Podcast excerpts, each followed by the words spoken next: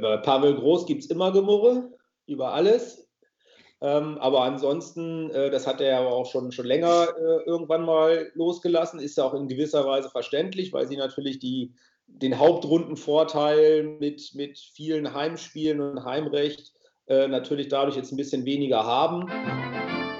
Shorthanded News, der Eishockey-Podcast.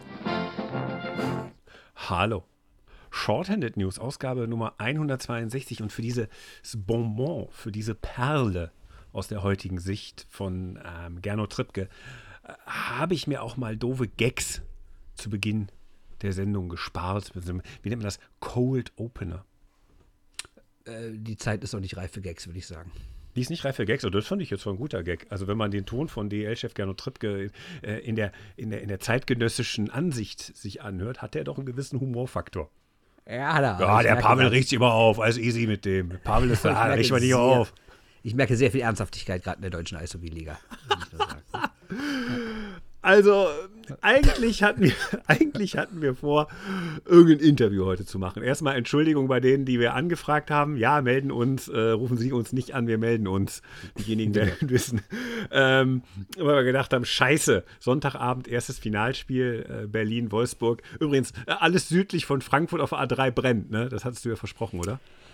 Ja, so ist es, aber ich würde sagen, wir haben Social Media mäßig genug abgefeiert, jetzt lassen wir einfach die Fakten sprechen. Und die Fakten sagen, Nord ist Mord. Mehr sage ich dazu nicht. Ne? Ja, und, und, Süd brennt oder was, nicht? Auf ja. jeden Fall, da, der Süden, der Süden hat dafür in Sachen Immobilien und Verteidigung eine Menge, äh, eine Menge, Menge zu bieten. Und er unterstützt die deutsche Eishockey-Nationalmannschaft. Mehr kann man nicht verlangen. Genau. Nürnberg extra schlecht abgeschnitten, damit man eine kleine Bubble für Länderspiele da machen kann. Was, so was wie, wie, kann man es fairer machen? Ist so. Nee, ähm, ja, ist so, ist so, ist geil. Ne? Mhm. Nein, ähm, wir ähm, haben uns dann gedacht, naja, komm, wir machen ein Interview dann sind wir nicht so im Zwang, dieser Aktualität hinterher zu hecheln und äh, das ist das erste Spiel gespielt und dann bist du zwischen Finale und dann machen wir nächste Woche, gucken wir ganz groß zurück auf, yeah, HB muss Meister und so. Ja, aber ähm, A hat man nicht damit gerechnet, dass der Norden, n, dass das ein reines äh, Zweitligafinale wird, also Wolfsburg zwischen Berlin, ne, aus der zweiten Liga, der deutschen Eishockeyliga, haha. Äh, und äh, B, da kam so eine Pressekonferenz dazwischen, ne? Ja, äh, das lag daran, dass die Adler Mannheim, Hauptrundenmeister, aktueller Titelverteidiger immer noch und natürlich das Top-Team der deutschen Eishockey-Liga, äh, nicht zwingend überraschend, kommen wir gleich zu, äh, rausgeflogen sind aus den Playoffs. Und äh, ja, wie das dann so ist, gibt es danach eine Pressekonferenz mit den Trainern und dann wird immer so ein bisschen was erzählt. Und meistens ist das ja ein ziemliches Phrasengedresche, also auch von den Journalisten, jetzt gar nicht unbedingt, um nur die Trainer zu kritisieren. Ja, aber diesmal äh, ist es ein bisschen ausgeartet, sag ich mal. Ja, Pavel Groß, äh, wir wissen, der Mann ist ehrgeizig, der Mann will immer gewinnen, der Trainer der Adler Mannheim. Mh, mm, der hat bemerkenswerte Antworten im, ich würde sagen, Clinch mit Christian Rotter vom Mannheimer Morgen gegeben. Äh, Christian hat einfach nur Fragen gestellt, die waren jetzt gar nicht schlimm, fand ich. Oder fandst du die schlimm? Nö, überhaupt nicht. Nö, einfach so die, die, die Sachen, die auf der Hand lagen. So, ja, ist man nach der Saison nicht eigentlich froh, dass man die Scheiße hinter sich hat? Ist ja egal, ob man Meister ist oder nicht. Oder so Sachen wie, ähm, ja, ähm, hättet ihr nicht früher äh, im Grunde genommen das Spiel für euch entscheiden müssen? Mannheim ist ja sehr stark zum Beispiel im ersten Drittel rausgekommen, trotz vieler Verletzungssorgen und so weiter. Also alles Fragen, wo man sagt, ja, kann man in der Situation stellen. Äh, wenn mich einer fragen würde, bist du froh, wenn die Saison vorbei ist, dann sage ich auch, ja, bitte lass eine neue starten mit Zuschauern und alles nochmal neu versuchen und hin und her. So, kann man ja sagen, ne? kann man auch jeden fragen, gar kein Problem. Mhm. Bei Pavel Gross war es anders. Es fing schon an, ähm, bevor wir das analysieren, Bernd, äh, gehen wir mal vielleicht mal ein paar Hörgenüsse dieses äh, Spektakels. Äh, das fing schon an, da habe ich mir gedacht, so, du hast die Pressekonferenz ja dann rumgeschickt und zieht euch das mal rein. Äh, solltet ihr auf YouTube auch tun. Äh, wenn ihr übrigens das Pavel-Video guckt, könnt ihr euch direkt das nächste YouTube-Video angucken. Wir sagen euch gleich welches. Und ähm, das hat schon bei, der, bei dem Glückwunsch an Pat Cortina und an die Wolfsburger, hat das schon angefangen, dass mir der Ton irgendwie nicht gefallen hat. Also wo ich dann dachte so, hä? Also so gratuliert man ja. Ich weiß, klar, Enttäuschung, ne, Halbfinale ausgeschieden, aber oh, schon, schon sehr unterkühlte äh, Gratulation. Hören wir uns mal an, um reinzukommen. Vom Feeling her. Ja, enges Spiel auf jeden Fall. Am Ende Wolfsburg mit dem Tor, mit dem entscheidenden Tor. Gratuliere Wolfsburg, gratuliere Pat und äh, viel Glück im Finale. Ja, und dann kamen die Fragen von Kollegen Rotter. Und dann kam so die erste Antwort auf, wie scheiße eigentlich alles ist. Das war die. Das ist das, was ihr euch gar nicht da draußen eigentlich gar nicht vorstellen könnt. Die Mannschaft hat sich am 1.5.2020 eigentlich getroffen, hat angefangen eigentlich nach dem Corona-Desaster da mit der, mit, der, mit der Sommervorbereitung. Am 1.5., das heißt, es ist morgen ein Jahr. Morgen ist es ein Jahr. Durch die Unfähigkeit der DL, wo die immer als einzige Liga auf der ganzen Welt, alle, alle Sportarten, wo die immer verschoben und verschoben wurde, die Jungs haben geärgert, geärgert. Ein Jahr ohne Pause, das geht nicht. Als Spitzensportler, es geht nicht. Du musst Pausen haben. Und dann ging die Sache richtig aus der Kurve für den Beobachter. Auf die nächste Frage kam dann sowas hier. Äh, man möge sich doch bitte mal Herrn Lehner von Las Vegas, den Torwart, sich anschauen, was der gesagt hat und was das mental alles für eine schlimme Sache ist. Ich, ich, ich, wir hören es mal im Pawelschen Original. Ich hoffe nur für euch, ihr, ihr könnt einfach äh, ein bisschen Auf Aufgabe machen und äh, hört euch einfach den Lehner von Las Vegas, hört euch das einfach an, was der gesagt hatte, wie der über die Corona, über Corona-Zeit in NHL einfach spricht. Was für eine mentale Belastung das eigentlich ist, auch für die Jungs mentale Belastung jeden Tag einfach sich an den Regeln zu halten. Wir haben einen unglaublichen Job eigentlich gemacht mit dieser Corona. Nicht einen eigentlich positiv hier gehabt. Das ist unglaubliche Arbeit, das sage ich, Hut ab. Von der Organisation bis zu der Ausführung. Unglaublich. Und Ehrensache, Pavel. Wir haben uns das Lena-Video natürlich angeguckt. Dazu aber später mehr. Das müsst ihr euch auch angucken in dem Kontext. Guckt das hintereinander. Das wirkt dann nach. Hört einen Podcast und dann guckt ihr die beiden hintereinander. Dann habt ihr auch genug die richtige Temperatur. Äh, das kann ich euch jetzt schon mal versprechen. Ähm, Bernd, und dann kommt jetzt, wenn wir schon bei phrasigen Journalistenfragen sind, was hast du gedacht, als du das gesehen hast? Du darfst ein Schimpfwort deiner Wahl wählen. Äh, nee, ein Schimpfwort hatte ich gar nicht. Ich war eher also einerseits äh, fand ich es witzig, weil es ja Entertainment ist, wenn ein Trainer äh, auch mal aus dem Sattel geht und eben nicht die Standardphrasen raushaut.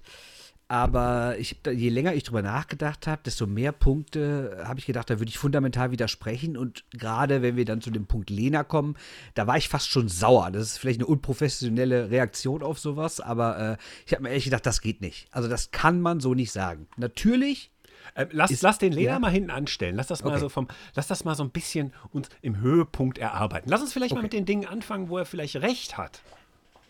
Es gibt ja, also erstmal, erstmal vom Sound her, ihr habt es gehört, äh, mich persönlich hat dieser Pathos in der Stimme total genervt. So, als, als sei da jetzt gerade irgendwas fundamental Wichtiges passiert. Nein, die Adler Mannheim sind mit Verletzungssorgen und äh, auch nicht besonders effizient und du hast es ja eingangs gesagt, es gibt Gründe, warum sie ausgeschieden sind, gerade gegen so eine Mannschaft wie Wolfsburg. Ähm, da hat mir dieser, dieser, dieser, dieser Ansatz des Pathos schon in der Stimme, der ist mir schon furchtbar auf den Sack gegangen. Vielleicht ja, aber den gönne ich Ihnen noch, weil für ihn, der natürlich voll drin ist im Thema und an nichts anderes denkt seit Wochen und Monaten, für ihn ist das natürlich eine fundamentale Sache, dass die rausfliegen. Das finde ich noch okay. Für jemanden, also mir eher um den Inhalt als um die Form wir, für, für, also um bei der Form zu bleiben, wir haben ihn ja im vorletzten Podcast gelobt, dass er entspannter wirkt. Dass er gesagt hat, ich habe jetzt meinen Meistertitel mit Mannheim und äh, okay, jetzt ist er gegen seinen ehemaligen Verein ausgeschieden, der dann eventuell was Größeres erreichen kann, als er mit denen erreicht hat. Muss man ja auch mal kurz mal psychologisch ein bisschen dahinter steigen. Das ist schon doof, wenn er ausgerechnet gegen die ausscheidet, aber äh, kann man so sehen. Weiß nicht, ob er das so sieht, aber es wäre jetzt eine Interpretation. Aber nee, mich, mich hat, also es gibt so, es gibt so eine Pathos-Schwelle. Ne? Das hat mich schon genervt. Also da war bei mir Stück das eigentlich so, oh Gott, ich ahne, was kommt. Ähm, es kam mir dann auch. Und jetzt können wir zum Inhalt kommen. Fangen wir doch mal an. Diese, diese, diese, diese Kritik an der DEL. Also der hat es denen echt nicht verziehen, dass die, ich sag jetzt mal den Sommer, anders als ich jetzt zum Beispiel, ich habe es denen verziehen, obwohl ich dabei bleibe, dass der Sommer kacke war. Aber trotzdem an dieser Stelle mal sorry, Gernot, äh, fürs, fürs, fürs, fürs längere Sauersein. Aber der Sommer war von der DEL verwachst. Ich glaube, da beißt die Maus keinen Faden ab, wenn Pavel, wenn man sagt, Pavel, okay, bei einem Sound hast du recht, das war doof. Aber. Sagen wir so, ähm, ist, hat, hat, die DL alles richtig gemacht? Ja, natürlich nicht. Also man kann über Kommunikation reden, man kann über die Forderungen an die Spieler reden, man kann über das Auftreten über der Politik reden, äh, man kann darüber reden, dass sie lange Zeit nicht so eine wirkliche Idee hatte, zumindest hat sie keine transportiert, intern mag es ja welche gegeben haben. Und man kann vielleicht auch darüber reden, ob man im Nachhinein nicht sagen kann, man hätte früher anfangen können kann man alles absolut kritisieren. Völlig okay.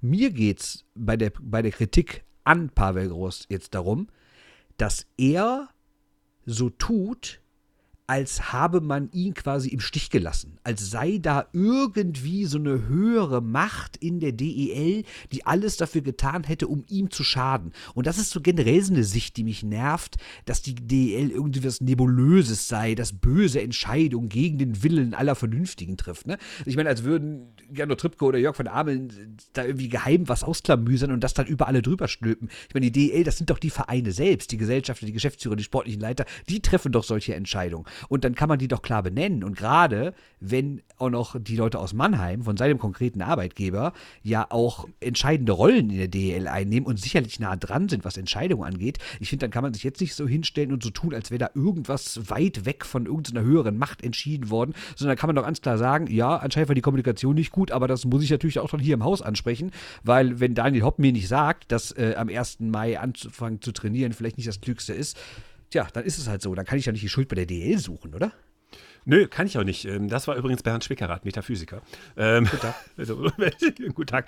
So von äh, wegen hier so höhere Mächte und so. Nee, was, was mich total nervt, ist, er stellt die DEL, also es ist nicht die einzige Liga, die sich irgendwie total dämlich angestellt hat zum Start. Da gab es andere, die waren da auch, auch, nicht, auch nicht so geil. Das heißt, daraus zu machen, die dümmste Liga der Welt, die, also das hat er nicht gesagt, aber da kam sie schlechteste oder was, ich weiß, bin jetzt gar nicht mehr, weiß gar nicht mehr, hab's jetzt nicht im Ohr, was er gesagt hat, aber er hat es wirklich als Singularität in der Sportwelt dargestellt gestellt, dass die DEL zu blöd war zu starten. Äh, ist falsch. Ist einfach faktisch falsch. Und das völlig falsch. Ja. schleppt er jetzt seit einem Jahr oder sagen wir seit einem halben Jahr schleppt er das durch sein Hirn. Ähm, und da kommt dann so, genau, Daniel Hopp, ne, der ähm, Chef da in Mannheim, äh, der halt eben im Aufsichtsrat der DEL sitzt. Ja, denn dann fragen doch einfach, bevor du so einen Scheiß erzählst. Oder erzählt ihr euch untereinander so einen Scheiß und dann muss man Daniel Hopp auch mal kritisch hinterfragen und sagen, ey, pass mal auf, ähm, dann kann der eigentlich auch nicht in der DEL da irgendwo in der Führungsaufgabe rumliegen, wenn er bei seinem Trainer irgendwelche Verschwörungsmythen aus in die Welt setzt.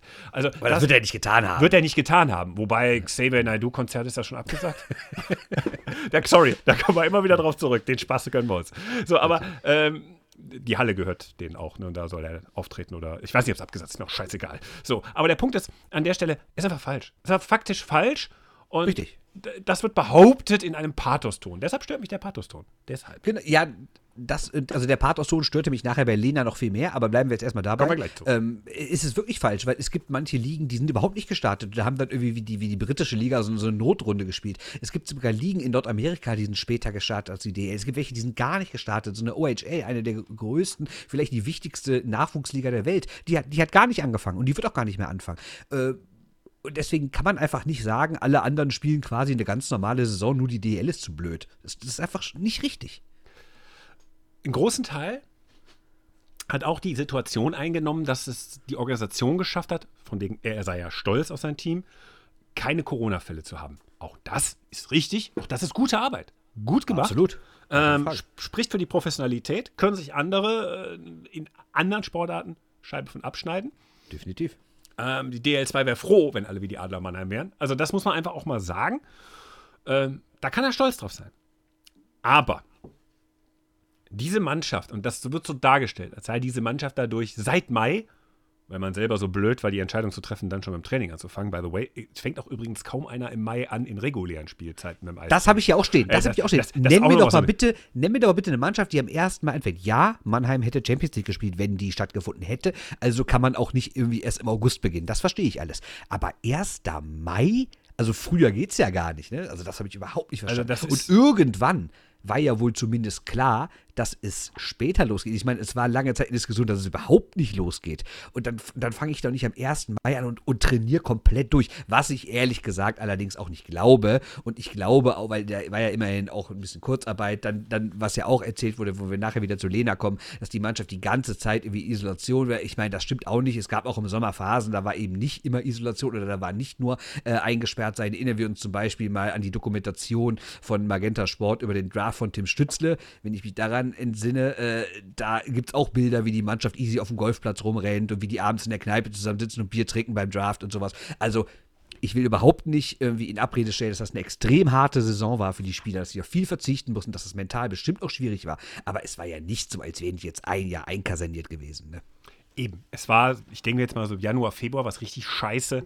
Auch jetzt den Playoffs, wo alle nervöser wurden, sicherlich auch nochmal scheiße, weil einfach so, boah, jetzt darf gar nichts mehr passieren. Das macht das macht schon einen psychischen Druck mit dir. Aber es gibt Keine ja zum Beispiel, es gibt zum Beispiel, ich mal Marcel Nöbels, ne? das kann man ja mal, das kann man ja mal in, in Kontrast setzen.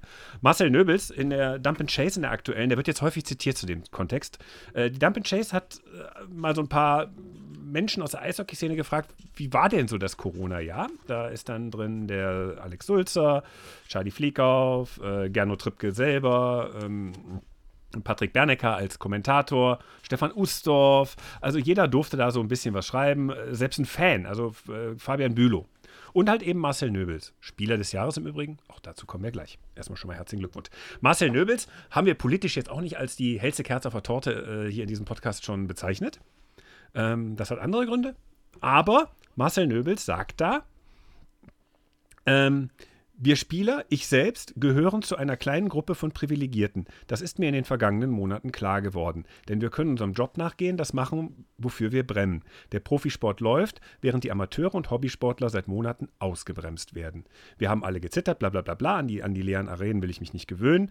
Aber wir als Mannschaft haben uns Während da draußen über Social Distancing gesprochen wird, private Kontakte beschränkt werden und die wichtige Nähe zu anderen fehlt, hocken wir gemeinsam in der Kabine zusammen. So, natürlich ist das auch nur möglich mit Testen und hin und her und hin und her. Heißt, oha, ich habe eine Peer Group gleichaltriger oder ähnlich Interessierter, mit denen ich mich austauschen kann. Hänge nicht irgendwie im Homeoffice unterm Dach. Äh, so wie ich das tue, aber ich kann mich auch austauschen, keine Sorge. Äh, bin ich bin kein Eremit oder bin dauernd unter Druck, mich in, äh, mich in irgendwelche gefährliche Situationen zu begeben, muss nicht irgendwelche Leute durch Krankenzimmer. Den Vergleich lasse ich jetzt einfach mal, der ist ein bisschen, das geht dann immer zu weit.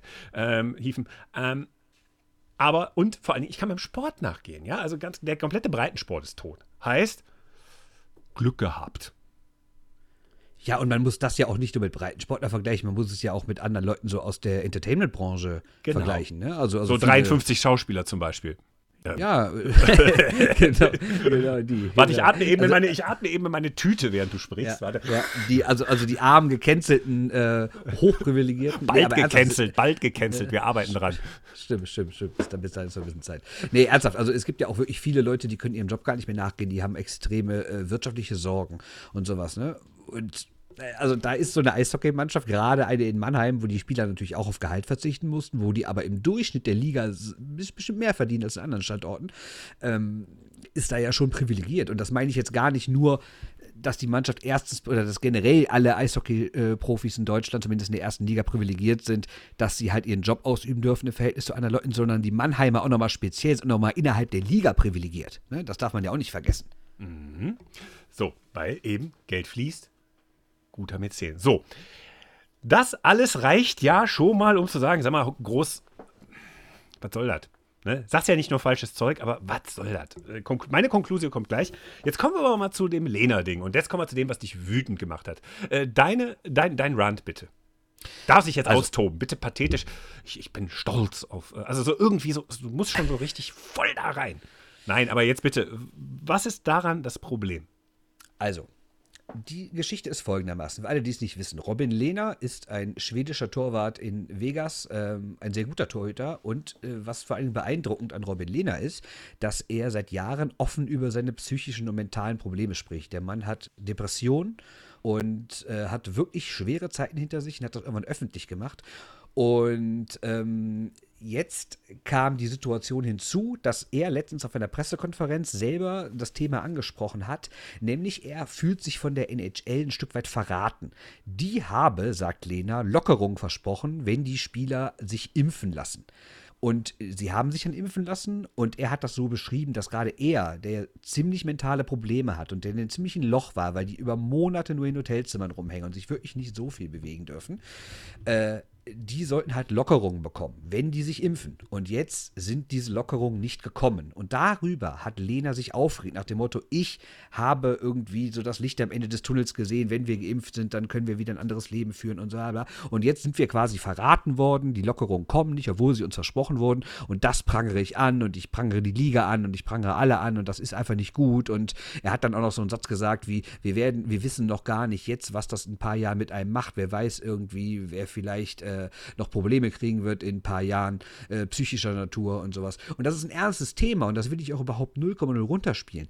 Aber ich finde von Pavel Groß diese spezielle Situation von einem Mann, der unter schweren Depressionen leidet und dem eventuell, ich kann es nicht beurteilen, was versprochen wurde und nicht gehalten wurde und er deswegen wieder mental eine extrem schwierige Zeit hat, das mit der Situation der Adler Mannheim zu vergleichen oder quasi auf diesen Zug aufzuspringen und zu sagen, guck doch mal, äh, was der Lehner da erleiden muss, das müssen wir ja auch erleiden. So mehr oder weniger hat das ja gesagt durch die Blume.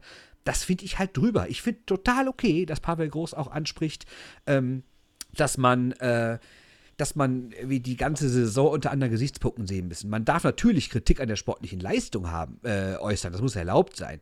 Aber man muss natürlich auch Sachen anders bewerten, gerade weil es natürlich Sachen gibt, die wir vielleicht gar nicht wissen. Ne? Ich meine, wer weiß schon, ob irgendein Spieler vielleicht einen privaten Schicksalsschlag noch zu erleiden hatte und ja, dann das ist eben das, was bei Lena konnte. Ne? Was bei Lena, das, das wäre jetzt wirklich so die Ausrede aus der Nummer zu sagen, so, okay, ihr habt vielleicht einen Spieler da drin, der ähnliche Probleme hat und ähnlich damit zu kämpfen hat, aber dann hättet ihr ihn nicht durchschleifen dürfen auf der anderen Seite. Also nur nochmal, wir können das nicht beurteilen. Also bevor wir da jetzt hart urteilen, müssen wir natürlich auch sagen, so, wir wissen natürlich nicht, was in der Kabine bei den Adlermannern Richtig, los ist. genau. So, das Genau, einfach wer- wer gehört auch weiß, so weit dazu. Ne? Also, Wer weiß, ob irgendein Verwandter vielleicht äh, schwer erkrankt ist oder man konnte jemanden sich nicht von jemandem verabschieden oder jemand, weiß nicht, oder ein Kind ist erkrankt oder die Frau oder was auch immer. Das ist alles möglich und ich will, und deswegen finde ich, in dieser Saison muss man mit der, der mit abschließenden sportlichen Bewertung sehr, sehr vorsichtig sein.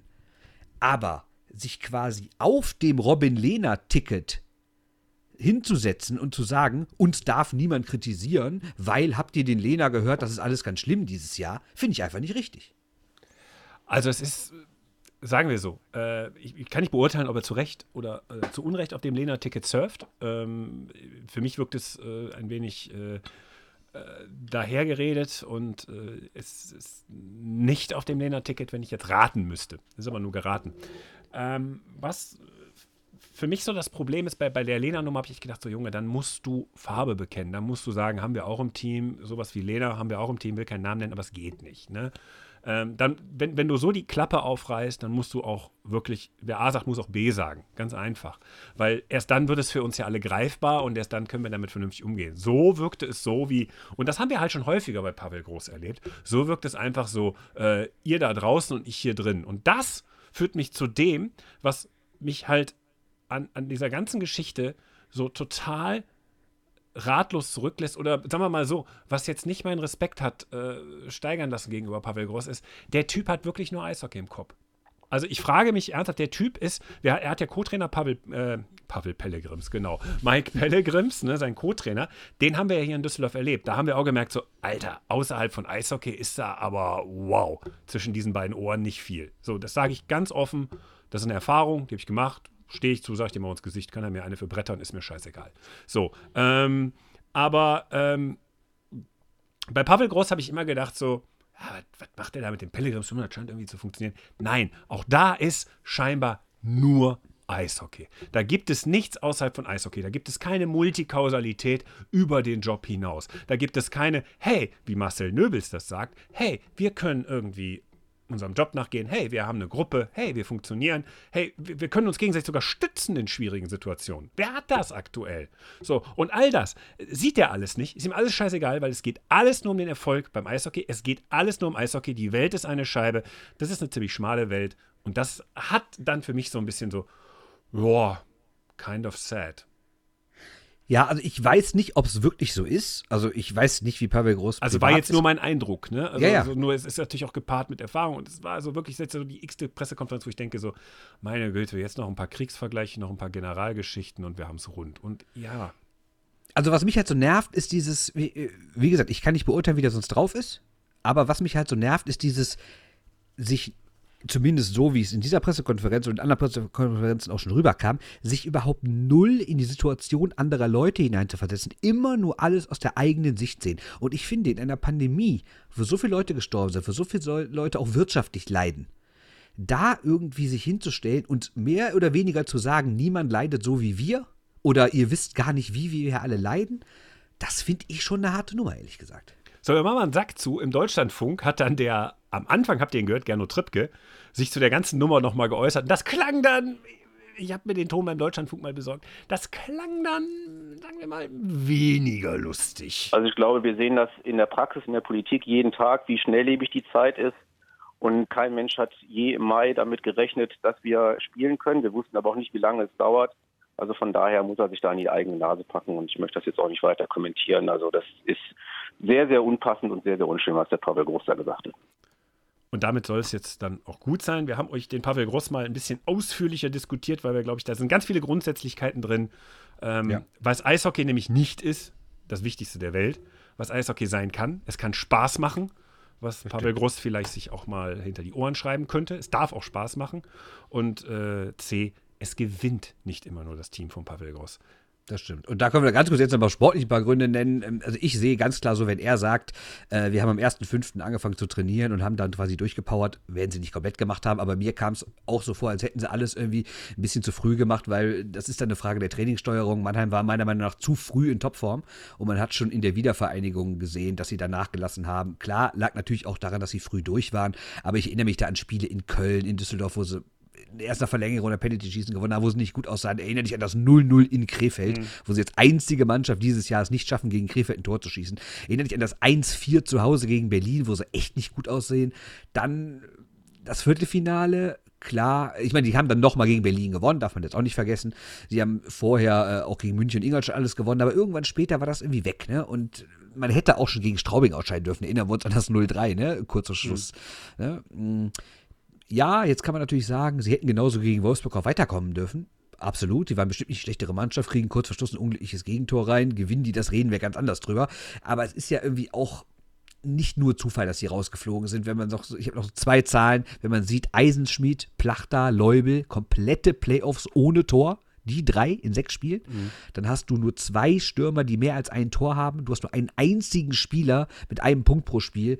Das ist mir ehrlich gesagt zu wenig. Also auch wenn wir mal gucken, die haben in letzter Zeit fast gar keine Tore mehr geschossen. Ne? Hast du auch ein bisschen Verletzungssorgen, auch noch das dazu? Ja, ne? hattest Elias du, Wolf. keine Frage. Es haben Leute gefehlt. Ne? Wolf hat zum Beispiel gefehlt. Ne? Oder hat, glaube ich, auch gefehlt, ja. wenn mich nicht alles täuscht. Ne? Aber man darf jetzt auch mal bitte nicht vergessen, dass Mannheim auch nochmal nachverpflichtet hat in der ganzen Saison. Und es ist gut, dass du das ansprichst, hätte ich nämlich sonst jetzt vergessen. Aber gucken wir nur mal ganz kurz, wer da auf dem Eis stand. Das waren jetzt Leubels, Desjardins, Plachta, Laila, äh, Laila Smith, Shinneman, Eisenschmied, Collins, Kremmer in der dritten Reihe und vierte Reihe sind immerhin noch Felix Schütz und Jason Best. Ne? Also, das ist jetzt immer noch eine Mannschaft, die theoretisch mal ein Eishockeyspiel gewinnen kann. Ne? Ich wollte das nur, das nur, das äh, nur es ist, es steckt viel da drin. Wir können vielleicht aus dieser Sequenz äh, zum Ende der Saison sehr viel lernen, wie wir das vielleicht in der nächsten Saison etwas anders betrachten wollen.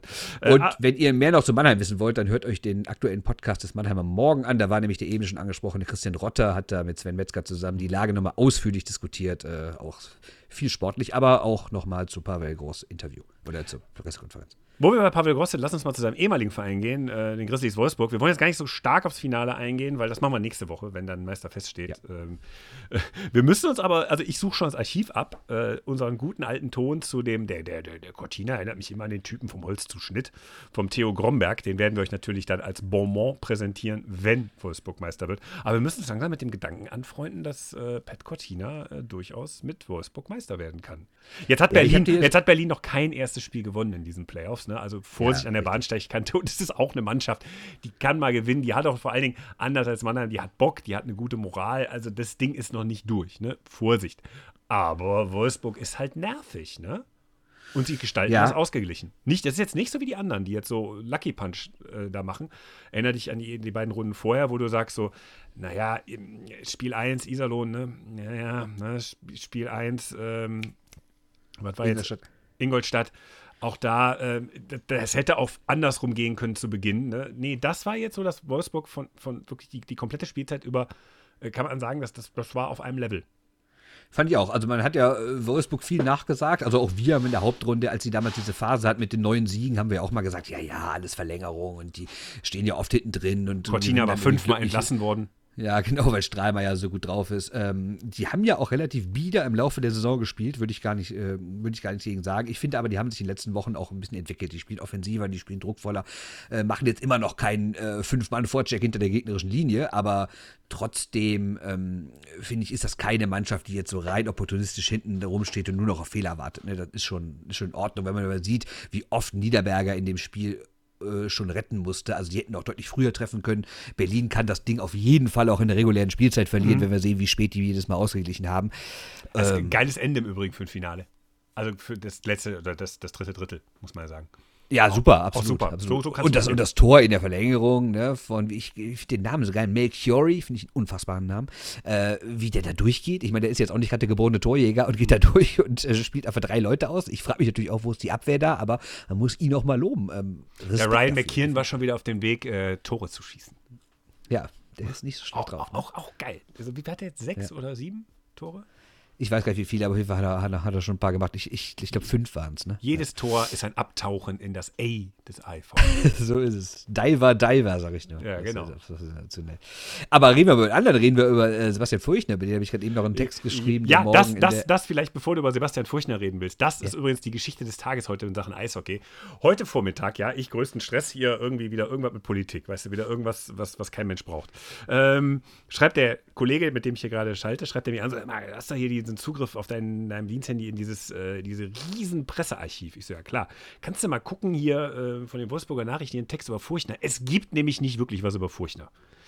Ich sage, naja, so mit Wolfsburger, Wester Wolfsburger Nachrichten, das haben wir nicht, ne? nachgeguckt in diesem ARD. Ich bin sogar beim, beim, beim Norddeutschen Rundfunk, äh, bin ich reingegangen, nicht gefunden. Da habe ich gesagt, aber es ist interessant, ähm, was gibt es denn so eigentlich über Herrn Furchner an mal so zeitungsbiografischen Texten, Reportagen über ihn oder so? Und dann habe ich mal seine ganze Karriere, der Mann ist ja schon seit Mitte des letzten Jahrzehnts dabei, nichts. Es gibt nichts über diesen Mann. Es ist, es ist, einer, der, es ist einer der ersten Profisportler, der halbwegs erfolgreich war, über den es presseartikelmäßig nichts größer Relevantes gibt, was nicht über eine Zitatfußnote in einem Text hinausgeht. Ja, es, es, gibt, es, gibt die klassisch, es gibt die klassischen Dinger mit Vertragsverlängerung und dann gibt es natürlich, weil er Kapitän ist, dann auch mal ein Interview oder so. Aber ich habe wirklich jetzt anderthalb Tage gesucht und ich habe auch echt noch viel rumtelefoniert. Äh, Grüße mal an Sven von 3 and 3 Overtime und so. Und äh, ja, habe noch andere Leute gefragt und äh, ja, viel kam da ehrlich gesagt nicht zustande und das finde ich schon spektakulär für. Ich meine, der hat übrigens heute Geburtstag, heute 39, äh, der Herr Furchtner. Ähm, und das ist ja schon spektakulär, wenn jemand so lange dabei ist, der gehört zu dem Club der Tausend, also der Tausender in der DEL. Äh, ist seit Jahren Kapitän, hat Olympische Spiele gemacht, Weltmeisterschaften, alles, aber irgendwie findet man so gut, ab, abgesehen von diesen Zahlen und von so ein paar Standardzitaten, findet man so gut wie nichts. Das ist unglaublich. Aber warum ich ihn jetzt angesprochen habe und warum ich auch heute über ihn geschrieben habe, und der Text erscheint dann, äh, ist dann am, am, am, Dienstag in der, äh, in der FAZ, ähm, der Mann steht aktuell in seinem sechsten Finale. Der war zweimal mit Köln im Finale, hat verloren und jetzt zum vierten Mal mit Wolfsburg. Das heißt, wenn der das verliert, ich habe es ehrlich gesagt nicht nachgucken können, also ich hätte es vielleicht machen können, hätte nochmal einen Tag gedauert, weil ich nicht wusste, wie ich sowas nachgucken soll. Aber kannst du dich bitte an einen Spieler erinnern, der schon sechsmal im DEL-Finale war und alles verloren hat? Okay, theoretisch gewinnt er jetzt das sechste, aber das wäre doch, das, also, das wäre ja wirklich für ihn alleine schon eine absolute Tragik, wenn er quasi als sechsfacher Finalverlierer in die Geschichte der deutschen Eishockey-Liga eingeht, oder? Ja, und so, was ist der Maurermeister oder so? Irgendwie so, so, so ein. Nee, das ist Leo Föderl. Ja, ja, ich wollte, ich wollte gerade was Föderlhaftes sagen. Irgendwie so ein, so ein gelangweilter, nuschelnder, halbpöbelnder Maurer Leo Föder den vorbei, der hast du aber wieder verloren. Das war egal. So mit, mit, dem Meisterpokal unterm Arm. Kann man auch schöne Bilder draus kreieren. Ne? Jetzt hast du mir meinen Gag versaut. Entschuldigung. Ich wollte irgendwas mit Maurer und Pföderl machen. Pföderl muss in jeder Sendung vorkommen. Guter Mann. Ja, auf, allen, e- auf allen Ebenen. Ja, äh, Tagesform, ne? Also er hat, ja. in, hat in Mixzone schon einige andere Vorfälle gegeben. Der hat mir den schönen Satz zu mir gesagt, wer bist, wer bist du, du eigentlich? So. So, wir haben gestern noch miteinander telefoniert. Ach, lass mich in Ruhe. Fantastisch, wer bist du überhaupt? Ne? So. Jetzt aber die Mütze gerade auf die Bommelmütze. Fantastischer Satz. Ja, so, ähm, nicht vergessen. Nein, ähm, Da fällt eine andere Anekdote ein. Ich, äh, zu meiner, äh, zu meiner äh, Anfang meiner Schreibkarriere bei der Neuskriven Wocherzeitung war ich mal bei irgendeinem Taekwondo-Wettbewerb und da war äh, der, der Neusser Lokalmatador oder Dormagen, da war der große Star und ich sollte da hin und die Geschichte über den schreiben. Da hat er aber in der allerersten Runde verloren und das war so ein Typ, so, so ein Typ Einbauküche. Und äh, dann habe ich mich so vor ihn gestellt, so als kleiner Reporter und ihn gefragt, ob er kurz Zeit hätte, mit mir über seine Niederlage zu reden. Und dann schrie er mich an, Alter, hau ich ab, ich habe keinen Bock auf dich. Das, das, hat mich so ein bisschen daran erinnert, dass Leo Föder sagte, wer bist du überhaupt? Ja. ja es zieht sich durch meine Laufbahn. Äh, also man muss sagen, ihr kanntet euch ja eigentlich theoretisch, aber äh, praktisch hat er keinen Bock gehabt. Ähm, nee, äh, jetzt, sind wir abgedriftet. Siehst du, das, das, das ist das Furchtner-Prinzip. Ja, Man, ja, der, typ, der Typ schafft es. Nein, ich kenne keinen Spieler, der sechs äh, Finale äh, verloren hat. Ich kenne nur Spieler, die sechs Finale gewonnen haben und jetzt irgendwie in, in Nürnberg oder beim Magenta Sport am Mikro rumhängen. Wie meinst du? Äh, Ustorf und Felski und so, so Typen. Ja, die da mal sechs die Stück gewonnen haben. Die haben fünf oder so, ne? Ja, die haben viel gewonnen, das stimmt. Aber ja. sechs verlieren wäre schon bitter. Ja. Was nicht heißt, dass ich jetzt irgendwie äh, Herr Furchtner-Fan bin. Ne? Ich würde es auch vielen bei den Berlinern gönnen, die ja auch noch nicht Meister geworden sind. Ich meine, die Eisbären, da sagt man auch immer so, ja, großer Verein, Rekordmeister. Die Eisbären sind 2013 Meister geworden. Acht Jahre her, davon haben wir nicht vergessen. Ne? Ja, heul leise. Hallo, dieser Podcast wird in Düsseldorf produziert. Mit ja, der Nähe kann man doch kein Niederberger sein, oder? Ja, weiß nicht. Nieder Niederberger gegen Strahlmeier ist übrigens auch so ein, sehr schönes super, Torhüter-Duell. Super Duell. Ja, War nicht nur Spaß, sportlich, oder? ne? Auch so neben dem, ne? Ja, absolut.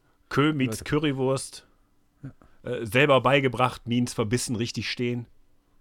Also, also, auch von den Typen her, sehr viel Unterschied. Also wirklich, äh, äh, Matthias Niederberger ja wirklich klassisch gelernter Torwart mit allen. Muss man, müsste man darauf achten. Das erzählt ja immer, äh, wenn Patrick Ehlechner was wirklich fundamental Gutes macht, das ist ja, wenn er Torhüter-Spiel erklärt. Super, das finde ich total so, gut, wenn der es macht. So, so, und der, der sagt ja auch immer, achte mal darauf beim Niederberger, wie gut der geschult ist. Und dann ja. hast du halt äh, das den Strahlmeier, äh, wo so, hat er sich ja selber beigebracht. Ist halt auch eine geile Geschichte. Ja, ich, ich war bei Niederberger sehr fasziniert davon, als der ähm, damals nach Düsseldorf zurückkam, der war ja schon mal in Berlin. Ähm, und dann war der ja unter Christoph Kreuzer, ist ja dann zum ersten Torwart gemacht worden. Und er war so, öh, der ist so jung und hm, weiß man nicht. Ist er ja Torwart des Jahres geworden.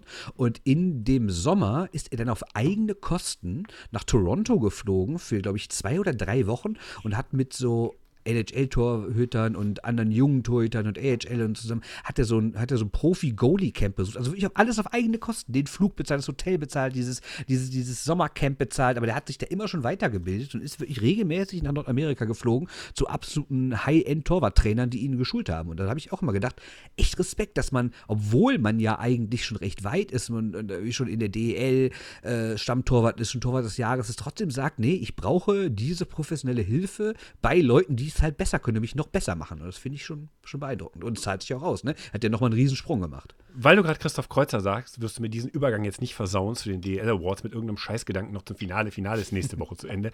Bitte, bitte, bitte, bitte gönn mir diesen Übergang. Ich gönne ihn dir. Also, wo du gerade Christoph Kreuzer sagst, das ist ja der eigentliche Gewinner der DL Awards neben Haus und Grund.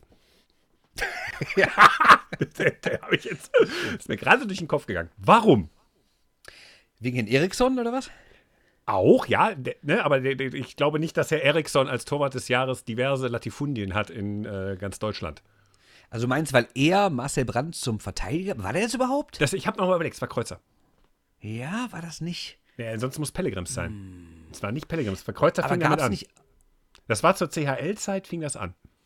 Ich gebe dir recht, ich habe Kreuzer ihn zum Verteidiger gemacht und Pellegrims hat ihn dann wieder, wieder zum Stürmer gemacht und deswegen war Brandt ja schon sauer, weil er eigentlich Verteidiger bleiben wollte. So war dann, das doch, Genau, ne? und dann, dann spielte er wieder Verteidiger, kam zurück nach Palaver, hat sich dann nochmal mit der kompletten Mannschaft überworfen. Und ist rausgeflogen. Ist rausgeflogen. Und Von Tobi Abstreiter dann, der dann schon Interimstrainer war. Genau, der ähm, jetzt äh, U20-Nationaltrainer ist und den Gott sei Dank nicht mehr nominieren muss beim DEB.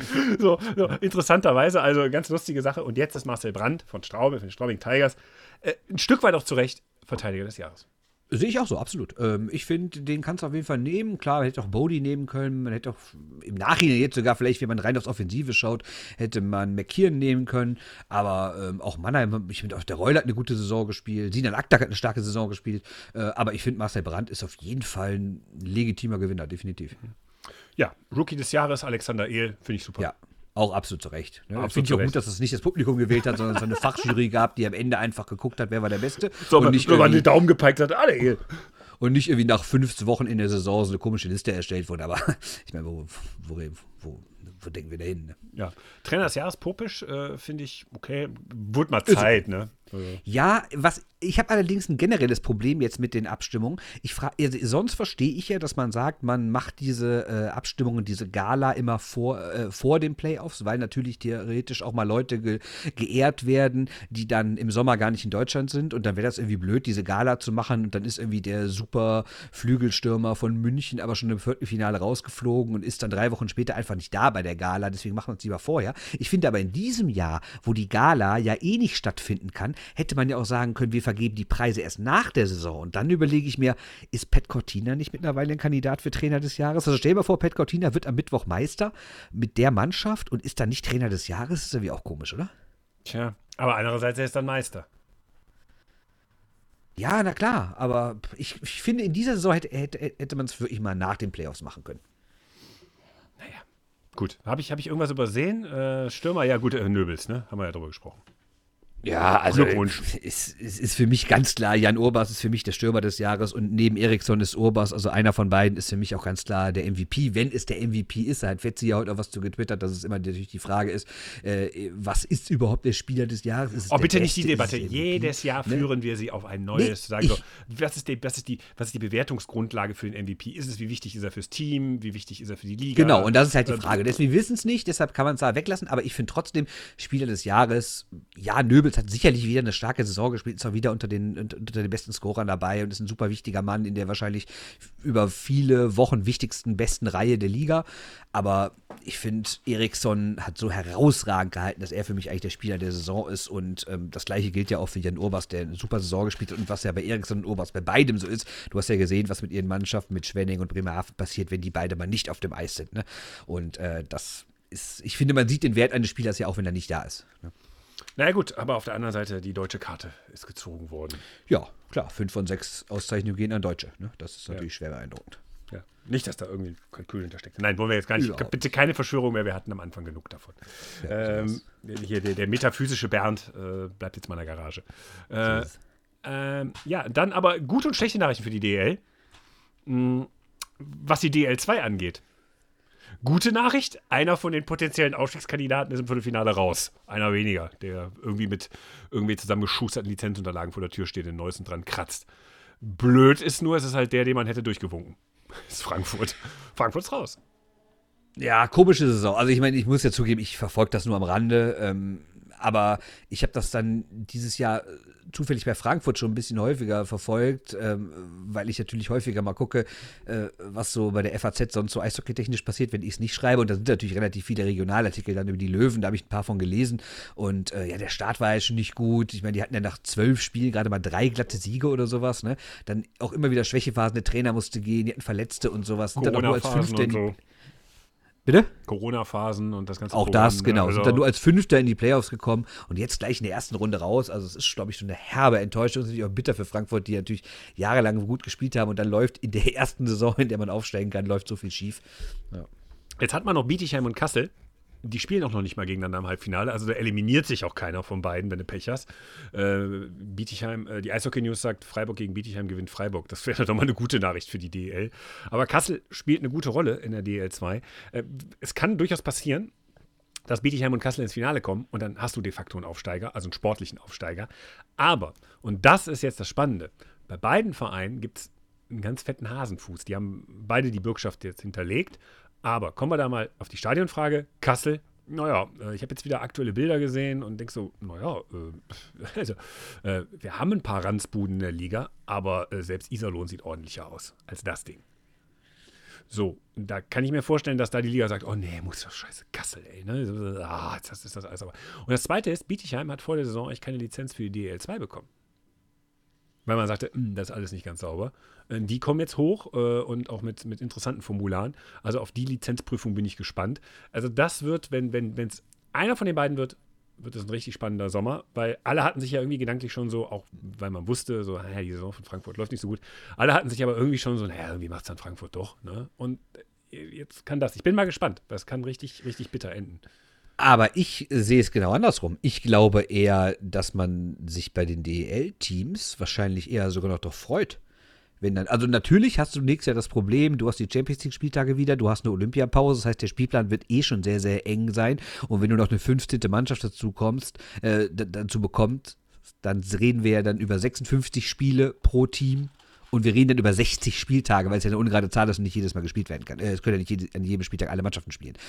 Ähm, ich glaube aber, dass erstmal vier Spiele mehr oder zwei Heimspiele mehr, wenn denn irgendwann Zuschauer zugelassen werden würden, äh, glaube ich, die Teams erstmal freut, weil sie mehr Einnahmen haben. Und ich glaube gerade, dass die Teams, die weiter unten stehen, glaube ich sogar ziemlich hoffen, dass einer aufsteigt, weil dann hast du schon mal einen Abstiegskandidaten Nummer eins und äh, bist nicht selber unbedingt das Team. Also ich sag mal so, es ist bei 15 Mannschaften natürlich schwieriger, letzter zu werden als bei 14. Ne? Deswegen glaube ich, dass die die Naja, gut, aber, schon, schon wünschen, dass da einer Die hochkommt. Nominalgröße übernächste Saison ist dann wieder 14, ne? Da steigt nicht nur einer ab. Ach, da steigen zwei ab, ne? Mhm. Also du gewinnst und verlierst damit gar nichts. Ne? Das nur mal so zu deinem, zu deinem logischen Gedanken. Kannst du das mal sagen, bevor ich irgendwie so eine Theorie Ich aufstelle? wollte dich auch mal da reinlaufen lassen. Ich wollte dich da auch mal nicht so. Ich könnte jetzt was sagen, aber ich Aber bleiben wir bei der Kohlenummer, trotzdem. Nee, also trotzdem zwei, Heim, zwei Heimspiele mehr ist trotzdem nicht schlecht, ne? Da möchte ich nochmal zurückkommen zu Pavel Groß. An der einen Stelle hat er recht gehabt. Hat er gesagt, wenn die jetzt hier anfangen, mit irgendwie fantastischen Zuschauerzahlen zu kalkulieren und das in der DEL, auch wird schon alles wieder, dann Schiffbruch. Dann richtig Schiffbruch. Gebe ich dir recht? Gebe Und da hat er recht. Da hat er recht gehabt. Wenn, Hat er auch recht, absolut. Wenn die damit anfangen sollen, mit 40 Prozent rechnen, das ist alles super. Wir werden im Sommer relativ viele Veranstaltungen mit Zuschauern sehen. Äh, ich habe letzte Woche Ajax gegen AZ Alkmaar angemacht. Da waren 8000 im Stadion. Die machen da gerade ihre Versuche. Haben jetzt dieses Wochenende mal kalte Füße bekommen in den Niederlanden, ähm, weil sie so ein bisschen so, hm, nee, nee, vielleicht das, alles aufmachen, auch blöd. Äh, gleichzeitig, äh, das hatten sie ja vor, haben sie jetzt alles so mal ein bisschen hintereinander gemacht. Aber der Druck ist da. Wir werden eine Fußball-EM mit Zuschauern erleben. Wir werden doch jetzt ein Europa-League-Finale im Fußball erleben. Nordamerika sind total viele Stadien schon fast Die, komplett die äh, voll. rechtliche Frage ist klar, in dem Moment, wo du doppelt geimpft wirst, das brauchen wir gar nicht debattieren. Äh, dann hast du die Möglichkeiten, Veranstalter werden sagen, okay, komm hier, mach deinen elektronischen Impfausweis, gib den an bei der Dauerkarteneinreichung und so und Feierabend bist du drin für ein halbes Jahr und dann, ne, das kann man alles machen. Das ist privatrechtlich alles drin. Insofern, äh, nee, es werden natürlich Zuschauer da sein. Die Frage ist nur, wie viel und ob es das lohnt. So, und äh, wer jetzt anfängt, in großen Dimensionen zu denken, der kann Glück haben. Ich glaube, dass wir da noch, äh, weil wir werden das auf Verordnungsebene nicht mehr erleben. Ich glaube, dass wir irgendwann im Sommer Gesetzesgespräche haben werden über Maskenpflicht, was unattraktiv ist fürs Stadion, aber die musst du gesetzlich verankern. Das heißt, die wird dann auch Monate für die Eishockeysaison gelten. Und wir werden bei Zuschauern sowas mit keine Stehplätze oder so haben, also minimierte Stadionkapazität. Das ist für einige ein Thema. Ja, also Glückwunsch, ne? Also ich nochmal, ähm, Vorsicht an der Bahnsteigkante, da hat Pavel Gross recht. Und insofern, ob die vier Heimspiele, ob die vier Spiele mehr geil sind, weiß ich nicht. De facto sind es ja zwei Heimspiele nur mehr pro. Genau, aber ich meine, jedes Spiel mehr ist schon mal gut, ne? Aber Vorsicht. klar, es ist kein Allheilmittel, ne? Aber ich glaube trotzdem, dass nicht zwingend jeder DEL-Club denkt, ach du Scheiße, da könnte einer aufsteigen. Ich sag mal so, Ähm, dadurch, dass jetzt auch Dresden nächstes Jahr da so an der Tür kratzt, dass man jetzt nochmal eine Sommerlizenzierungsphase hat, auch in der DEL 2, vielleicht, das sage ich jetzt schweren Herzens, ist es für den Wettbewerb und auch für das Eishockey insgesamt besser, wenn der DEL 2-Meister kein sportlicher Aufsteiger ist. Ach, ich fände es mal lustig, mal, Ja. mal wieder eine andere Mannschaft. Und Kassel ist auch wirklich ein, wirklich ein großer Club, ne? Also ich fände schon cool, wenn die hochgehen. Ja, dann will ich Bietigheim sehen, wegen des Stadions. Ja, ich will eher Kassel sehen. Das fehlt mir noch. Ja, dann haben wir doch. Dann können wir doch. Genau. Können wir doch Um noch einen Podcast-Tipp zu geben, natürlich äh, passen, Kassel Connection Podcast zu hören. Ne? Generell, wenn ihr wissen wollt, wie es gerade so in der DEL 2 läuft und äh, ja, was da so los ist. Gut, jetzt kommen wir zum großen äh, Nationalmannschaftsteil und es geht nicht um die WM-Vorbereitung, da haben wir ja noch äh, einiges vor der Brust. Äh, fangen wir erstmal an, die Frauen-WM ist nachterminiert. Ne? Also wir haben letzte Woche relativ mit, mit äh, Julia Zorn, haben wir ja einen, einen längeren Podcast gehabt, die hat uns beehrt, hat das äh, sehr humorvoll mit äh, uns aus ihrer Perspektive zwei alten weißen Männern gemacht. Ne? Wobei ist zehn Ja. Jahre älter, schon alt. Ja, ist alt. Ja, wenn sie in die Rente geht, dann sind wir uralt. So ist es. Das- so. Äh, auf jeden Fall, Frauen-WM ist, bleibt in Kanada, ist für August terminiert. Ja, ich weiß nicht, ob es die Wogen glättet. Immerhin bleibt es in Kanada, weil wenn man es jetzt irgendwo an den Arsch der Welt in so eine triefige Halle versenkt hätte, dann äh, glaube ich, wäre wär, wär man zu Recht sauer. So, ja, ich kann das null beurteilen, wie es dann in die sportliche Vorbereitung für die Saison passt. Vielleicht sind die Spielerinnen dann fit. Aber ähm, ja, es wird natürlich nicht einfach, ne? weil das Turnier ist jetzt irgendwann 21., 30. August sind jetzt so die Eckdaten, die genannt wurden. Der Ort steht halt noch nicht fest, also irgendwo in Kanada, aber man muss halt gucken, welche Provinz da dann irgendwie vielleicht äh, was garantiert und wo die Zahlen vielleicht besser sind und so alles. Ähm, also ich finde erstmal gut, dass es eine relativ schnelle Lösung gegeben hat, dass es jetzt nicht irgendwie noch, noch monatelang darum diskutiert wurde, wo es hingeht. Später als August ging auch nicht, weil im September schon die Ligen beginnen und im November ist ja die ähm, Olympia-Vorbereitung, äh, Olympia-Qualifikation. Äh, wir hatten ja mit Julia Zorn darüber gesprochen. Mit der habe ich auch gestern nochmal kurz gesprochen für einen Artikel, der heute schon, also am Montag schon in der FAZ erschienen ist zu dem Thema. Und da habe ich sie auch nochmal gefragt, ist das denn jetzt eigentlich ein Termin, mit dem du leben kannst? Weil du eigentlich gesagt hattest, naja, man hat ja auch so eine gewisse Trainingssteuerung. Das ist ja so ein ganzer Zyklus und Olympiazyklus über vier Jahre. Aber selbst wenn wir es auf eine Saison beziehen, wir sind jetzt fit, wir hätten jetzt spielen können. Aber sie sagt halt, in Anbetracht der Umstände ist das noch ein guter Termin. Ne? Also klar ist es irgendwie strange, dass da mitten im Sommer eine Eishockey-WM ist, aber was willst du machen? Es ist besser als gar nicht zu spielen und ähm, Julia hat das dann eher auch so gesehen. Ähm, also wir haben ja doch mal so generell darüber gesprochen, was es denn so, was das denn so bedeutet und dann hat sie auch gesagt, dass es halt auch äh, sch schön zu sehen ist, dass diese, dass, dass die Stimmen, die die Eishockeyspielerinnen aller Welt erhoben haben und die, die protestiert haben, dass, dass sie es nicht okay finden, dass bei den Männern fast alles stattfindet, bei den Frauen halt nichts, dass die halt auch erhört wurden und dass man halt gesehen hat, dass die Frauen äh, doch, die Spielerinnen doch Einfluss haben. Ne? Und ich glaube auch, dass das wieder so ein kleiner Sieg ist für die Eishockeyspielerinnen und äh, nicht der erste und hoffentlich nicht der letzte. Hm?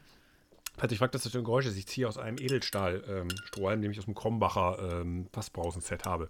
An dem Satz stimmt, gar, an dem Satz stimmt gar nichts und dafür entschuldige ich mich auch aufrichtig. Ich wollte nur sagen, ich, ich ärgere mich nämlich gerade ein bisschen über dich und Julia. Warum? Weil bevor du referierst, was sie sagt als alter Mansplainer, äh, WhatsApp-Sprachnachricht soll nächste, die soll das nächste Mal einsprechen. Dann spielen wir das.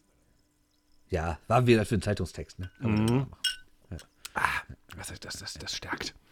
Edelstahl-Strohhelme, ne? Ab, ab äh, August, November hier, ne? Ja, ja, haben wir hier zu Hause auch. Ja, lasst euch, lasst euch nicht erwischen mit unökologischem Scheiß. Da habt ihr, da ist die Corona-Warn-App nichts gegen, was euch dann blüht. Ähm, apropos äh, Corona äh, und äh, das nicht ganz so ernst nehmen. Äh, nee, das, das, ist, das ist ein doofer Übergang. Nein, das nehme ich zurück. Ja, das möchte ich gar nicht. Übergang, ja. Schlechter Übergang, das würde, das würde ihm was in die Schuhe schieben, äh, was man ihm gar nicht mehr in die Schuhe schieben braucht. Es gibt viel schlimmere Sachen. Äh, nein. Ähm, unser Lieblings-Instagrammer ja, unser Influencer-Model auf Instagram, Thomas Greis, Greis äh, Nationalmannschaftskarriere beendet. Vorerst. Ja, äh, überrascht mich ehrlich gesagt ein bisschen. Ähm, also, dass der DEB da so eine klare Kante zeigt. Ähm, Christian Kühners, der Sportdirektor, hat gegenüber der Eishockey News, gegenüber Michael Bauer ganz klar gesagt, äh, solange er in der sportlichen Führung ist, wird Thomas Greis nicht mehr eingeladen werden, äh, weil halt die Werte, die er vertritt, nicht zu den Werten passen, für die der DEB in die Nationalmannschaft stehen. Und da kann ich echt nur sagen, höchsten Respekt. Ähm, klar kann man jetzt im Einzelnen immer darüber streiten, äh, ob politische Ansichten irgendwie damit was zu tun haben sollten. Ne? Wir brauchen jetzt nicht in so eine blöde Cancel-Culture-Diskussion zu äh, verfallen. Ähm, und ich finde, nur weil jemand grundsätzlich konservativ ist, sollte man ihn vielleicht auch nicht dann aus so einer Mannschaft kicken, weil, äh, wie Sebastian Böhm zum Beispiel auch richtig sagt, beim Kreis weiß man es, bei vielen anderen weiß man es nicht und wer weiß, wer da jetzt aktuell auch noch rumläuft und irgendwie unbehelligt da rumturnt und vielleicht eine ähnliche Einstellung hat. Aber ich sage halt auch, bei Thomas Kreis reden wir ja nicht über so, so einen Strukturkonservativen, sondern wir reden über jemanden, der wirklich knallharte Faschisten abfeiert. Ne? Und äh, dann gibt es halt irgendeine Grenze und die ist klar übertreten worden und ich finde echt gut, dass der DEB da seine eigene Grenze zieht. Naja, es ist in den USA, glaube ich, äh, würde der gar nicht weiter auffallen. Und da kommen wir nämlich zu dem interessanten Effekt, die diese Äußerung hat. In den USA fällst du mit dem, was er getan hat, gar nicht auf. Also ähm, Jetzt eine Bewertung knallharte Faschisten, ja oder nein, das äh, ist individuell, aber in den USA ist ja sowas auch sehr stark gedeckt. Da äh, kannst ja, äh, das ist ja auch, das ist ja auch kulturell dort sehr verankert. Und Thomas Kreis hat ja auch immer gesagt, ich bin eigentlich sehr stark in den USA inzwischen verankert, auch von meinem, von, von meinem Denkspektrum her. Das hat er ja ein paar Interviews ja schon gesagt und dass er sich da, das war auch in den Verteidigungsreden so, dass ich bin halt ein sehr konservativer Mensch in den USA, völlig normal, was richtet ihr euch auf? Sinngemäß, ne? Ähm, ja, kann man so sehen, aber dann kannst du halt eben äh, nicht in der deutschen Nationalmannschaft spielen. So, das heißt aber, das Thema war hier immer eins in Deutschland. Es wird immer mal diskutiert bei uns, auch im, im Deutschlandfunk oder bei der WM, erinnert man uns an die WM 2017, äh, die legendäre kleine Presserunde, an der du teilgenommen hast. Äh, äh, das ist immer mal wieder hier so im Gespräch gewesen. Dann hast du mal eine kleine Randnotiz, mal hier wieder ein bisschen Beef über den Kreis und so weiter. Aber die USA hat es eben, weil es dort was der da macht, keine besonders große äh, Besonderheit ist, leider, ähm, hat, hat sich kein Schwein dafür interessiert. Ne? Wer interessiert sich für Nationalmannschaften im Eishockey, wenn es nicht gerade Olympia ist? Äh, ja, der ist natürlich auch kein Star für US-Verhältnisse, ne? Darf ja, gerade nur eine Push-Mail ne? vorhin, Push-Nachricht von der NHL vorhin bekommen, was der wieder für geile Moves am Wochenende gemacht hat. Ne? Also mal Vorsicht, ne? Also der wird auch schon mal hin und wieder hier abgefeiert bei Push-Nachricht.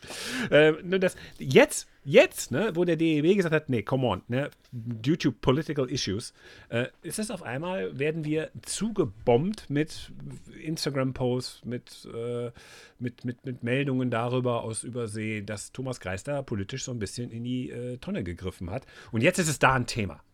Also da kann man ja mal sehen, ähm, dass man diese Debatte ja auch mal verbreitert. Wie die jetzt ausgeht, wie die jetzt in den USA diskutiert wird, weiß ich nicht. Kann ich nicht beurteilen. Kann auch völlig nach hinten losgehen. So der Political Correctness DEB, ihr, ihr, ihr Arschlöcher, dass es da jetzt richtig losgeht. Äh, ich kann es ich mir nicht vorstellen, aber es wird ein Thema sein in den USA und das wird spannend. Ja, du siehst ja auch schon erste Artikel. Ich meine, äh, unser lieber bekannter Markus, der äh, besser bekannt als Le Affront, hat ja auch eben noch mal so ein Foto getwittert. Wir haben es dann retweetet. Ach, ich muss mir mal äh, angucken hier, was du da gemacht einem, hast. Ob ich mich aus, jetzt wieder mal mitten live im Podcast für dich entschuldige. Aus muss. einem Foto, äh, aus einem Artikel von so einem Red Wings Blog, so wie ich es zumindest verstanden habe. Und da sieht man dann eine alte Maske und da sieht man, dass, äh, naja, das Kreis, die beiden S sind halt als SS-Runen mehr oder weniger nicht komplett gleich, aber geht schon in die Richtung so gemacht. Und ja, klar kann man sagen, ja, dem hat es einfach stilistisch gefallen, der meint das nicht so. Und ja, ich will ihm jetzt auch nichts unterstellen, aber ich sage nur, das sind irgendwann alles auch relativ viele Zufälle, ne? Und äh, ich, ich bin einfach froh, dass das Kapitel vorbei ist. Also ich bin ja jetzt eh nicht wie großartig Fan dieser Nationalmannschaft, aber ich finde schon, dass die deutsche Eishockey-Nationalmannschaft und der deutsche Eishockey-Bund natürlich auch ein Stück weit eine Vorbildrolle haben und ich finde gut, dass man in dem Fall jetzt mal wirklich eine klare Kante gezeigt hat. Bester Kommentar von einem User von uns auf Twitter, ich habe gerade die Maske gesehen, ouch, sage ich da nur, ähm, ja. ist so, oh, der DEB ist inzwischen bei Shorthand News Ausgabe 153 angekommen. ja, langsam, aber sie kommen drauf. Sie kommen drauf. Äh, in drei Wochen reden wir, nee, in, äh, in, zehn Wochen reden wir über Pavel Groß, dann bin ich auch durchgeimpft. Ähm, hoffe ich. Ähm, können wir zu Kleinigkeiten kommen? Kommen wir. Äh, es sind auch, glaube ich, nur 14 heute. Ja, Nein, so viel jetzt nicht. Ich habe hab, hab, hab eine ganz schöne. Ja, fang an. Ich habe die Kühlbox gesehen und ja. habe da uns auf Twitter so einen kleinen Thread verfasst und möchte das aber nochmal sagen. Also, da war Leon Dreiseitel, wurde ins Office ja, von Patrick Ehelechner ähm, geschaltet und es wurden Hunde gezeigt. Also es ging in dieser Kühlbox gefühlt, also außer dass es Eishockeyspieler waren, die namentlich erwähnt wurden, und der Hund einem Eishockeyspieler gehörte, ging es da nicht um Eishockey. Das war nicht schon mal sehr befremdlich. Ähm, für so neu dazugezogene, die sich irgendwie mal so ein Finale oder Halbfinale angucken. Hm. Ähm, dann haben sie die ganze Zeit über Freddy Tiffels abgezogen. Also der Hund wurde nicht aus dem Kühlschrank geholt, also der große Kreis schloss sich nicht. Ähm, und dann wurde die ganze Zeit über Freddy Tiffels abgezogen, was das für ein langweiliger Typ ist. Diese beiden Nee, die Klamotten sind langweilig. Die Klamotten, Klamotten sind langweilig und dadurch halt, aber der Freddy, der Freddy, der Freddy. Was ich sehr witzig fand, weil drei Seite wie Ehelechner trugen beide echt so langweilige graue Pullis. Also langweiliger geht's gar nicht. Die sitzen da in Klamotten, ne? Und machen sich über die Klamotten von Freddy Tiffels lustig. Wenn ihr also junge Typen beim alte Typen sein, äh, wenn ihr junge Typen dabei zusehen wollt, alte Typen zu sein, das, das ist die perfekte Kühlbox. An der ist alles stimmig. Außer, dass man sie nicht gucken will. Aber das ist eine andere. Ja, die ist doch so alt. Die, ist nicht, die lief doch auch vor einem halben Jahr schon mal, oder? Ja, da habe ich sie jetzt zum ersten Mal gesehen. Aber das kann man ja auch mal thematisieren. Einfach mal so sagen, so, vielleicht ist das auch eine andere Kühlbox. Ich habe keine Ahnung. Aber bitte, bitte, bitte, wenn ich einen Wunsch zur neuen Saison habe, Eismaschinen. Eismaschinen, Eismaschinen, Eismaschinen. Sehr schön. Also, äh, reden wir über einen Mann, äh, meine erste Kleinigkeit, der stilistisch immer ganz weit vorne war und es bis heute ist. Wir reden natürlich über den überlebensgroßen Jaromir Jager. Der ist mit Ridney Klattno doch nochmal aufgestiegen. Äh, die haben ernsthaft das. Was für eine Verwandlung, ne? Der metaphysische Bernd wird zum Fanboy Bernd. Absolut. Ähm, äh, die haben 4-3 gewonnen, das letzte und entscheidende Spiel um den Aufstieg. Äh, Herr Jager hat eine Vorlage gegeben. Äh, damit spielt Klattno wieder in der ersten Liga. Und ähm, eigentlich hieß es ja vorher, also er hatte immer mal gesagt, ich spiele nicht, bis ich 50 bin. Und jetzt ist er 49. Da kam natürlich direkt die Frage auf, ja, Jaromir, das war's dann für dich. Quasi dein letztes großes Spiel. Du hast deinen Verein nochmal nach oben geholt. Und äh, in der aktuellen Eishockey-News ist ein interessantes Zitat von Jaromir Jager auf die Frage, ob er denn jetzt wirklich aufhört. Und die Antwort ist, ich kann nicht aufhören. Im Dezember wird das Winter Classic nachgeholt, was fast ausverkauft ist. Und ich muss laut Vertrag auflaufen. Und ich habe eine Verantwortung gegenüber dem Club. Ich weiß, wenn ich aufhöre, gehen auch viele Partner und der Verein geht möglicherweise zugrunde.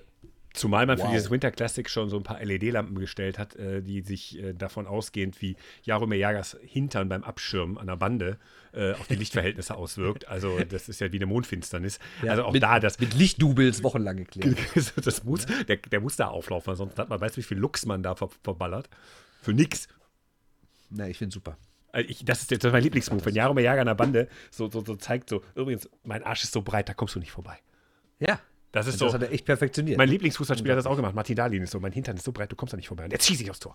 So, das ist Gott, göttlich. Ähm, wollen wir jetzt mal Augsburg einen neuen Trainer reden oder schweigen wir das tot? Oh, ich muss mir, glaube ich, echt erstmal eine abschließende Meinung zu bilden. Ich muss da noch mal ein bisschen was zu lesen, deswegen sage ich jetzt erstmal nichts.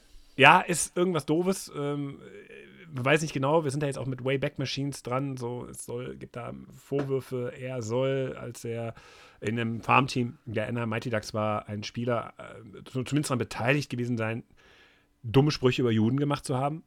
Formulieren wir es erstmal weich.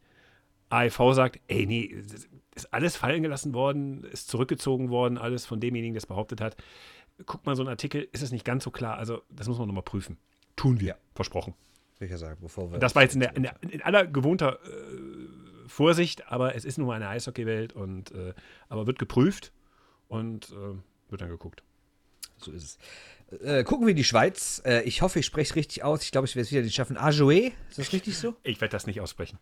Auf jeden Fall ist dieser kleine Dorfverein, über den wir, glaube ich, vor einem Jahr oder so mal sprachen, als der kurz Pokalsieger. ins Pokalfinale zu kommen, So rum. äh, der ist aufgestiegen in die erste Liga. Und es gab ja erst so irgendwie Diskussionen darüber, ob er es doch annimmt und ob das dann nicht unfair ist gegenüber Kloten. Das war der Finalgegner, weil wenn die da noch nicht aufsteigen, sollte Kloten doch aufsteigen. Aber jetzt, so wie man es hört, werden sie aufsteigen. Und äh, sehr schöne Geschichte. Die Schweizer Liga wird ein bisschen schöner dadurch.